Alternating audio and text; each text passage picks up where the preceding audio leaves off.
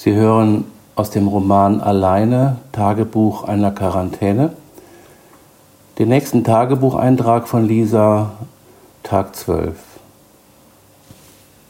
Gestern bin ich bei laufendem Fernseher eingeschlafen und heute früh schon um sechs mit den Nachrichten aufgewacht.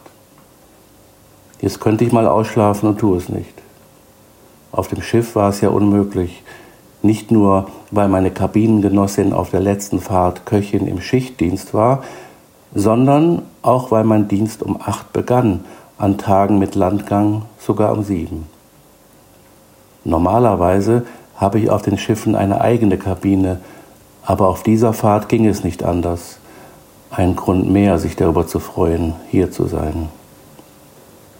Und Katja genießt es jetzt bestimmt, in einer Einzelkabine Filme auf meinem iPad anzuschauen. Das mit dem Fernseher in meinem Zimmer darf ich wirklich nicht mehr machen. Da nur noch Negativmeldungen kommen, ist es schon kompliziert genug, sie im Wachzustand nicht so nah an sich heranzulassen. Im Schlaf ist man diesen Informationen hilflos ausgeliefert und das Unterbewusstsein wird auf Mist programmiert. Kein Wunder, dass ich mich schlecht gefühlt habe ich werde das Gerät verbannen. So cool, wie ich das als Teenager damals fand, einen eigenen im Zimmer zu haben, so ungünstig finde ich es jetzt. Außerdem hält es mich zur Disziplin an, was ich in einer solchen Situation als sehr wichtig erachte. Die Gefahr, sich gehen zu lassen, ist groß. Als Teenager fand ich übrigens ziemlich vieles cool über das ich heute milde lächeln kann, außer mich selbst. Mich fand ich überhaupt nicht cool, also was mein Aussehen betraf. Auf besonderem Kriegsfuß stand ich mit meinen Haaren, die irgendwie bloß vorgaben, Haare zu sein. Egal zu welcher Frisur ich sie zu formen versuchte, taten sie immer so, als gehörten sie gar nicht zu mir. Da konnte Großmutter mir noch so oft die Metapher vom hässlichen Entlein erzählen, das half nur für fünf Minuten oder bis zum nächsten Blick in den Spiegel. Was ich heute darin sehe, gefällt mir und ohne überheblich sein zu wollen, ist an dieser Metapher etwas dran. Sogar meine Haare haben sich im Laufe der Jahre mit mir arrangiert. Heute wohl mehr als früher und es hatte etwas mit der Hormonumstellung zu tun. Also Ab heute ganz bewusst im Wohnzimmer der guten Stube, wie Großmutter immer sagte.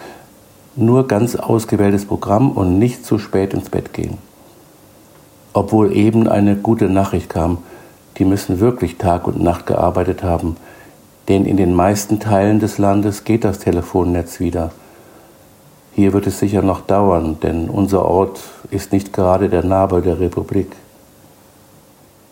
Einerseits ist es wirklich blöd, dass ich mein iPad nicht dabei habe, dann könnte ich mir nämlich die schon heruntergeladenen Filme von Netflix anschauen.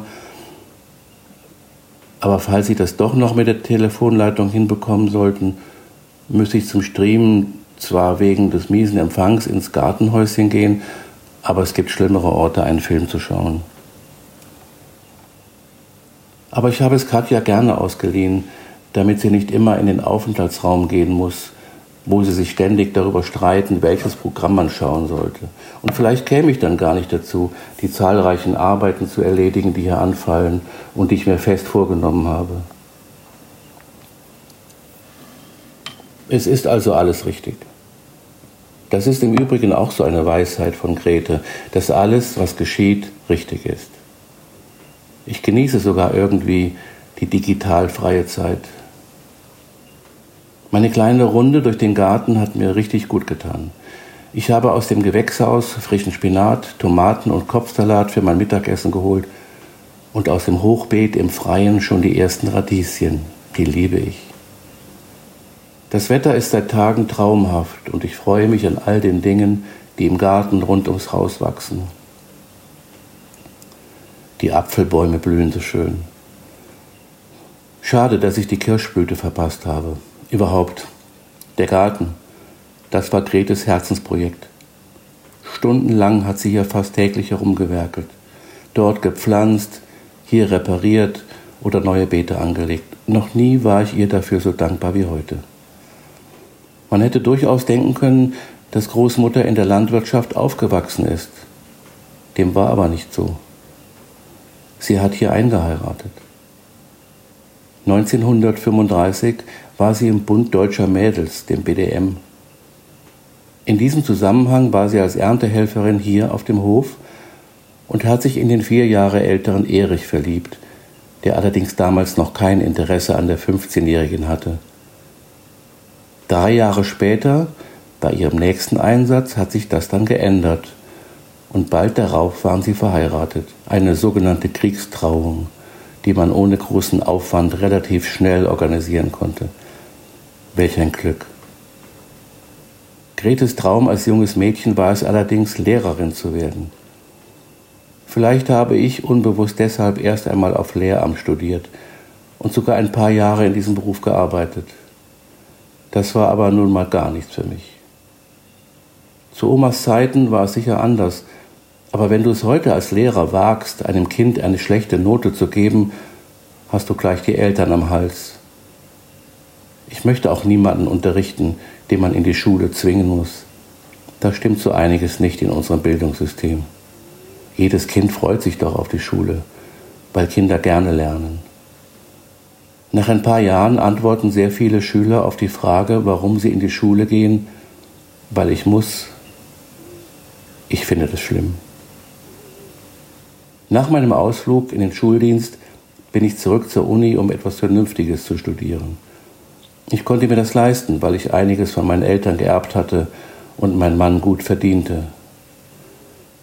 Zu dem Job als Reiseleiterin auf dem Schiff kam ich nach der Trennung von Holger, mitten im dritten Semester Philosophie, wie die Jungfrau zum Kind.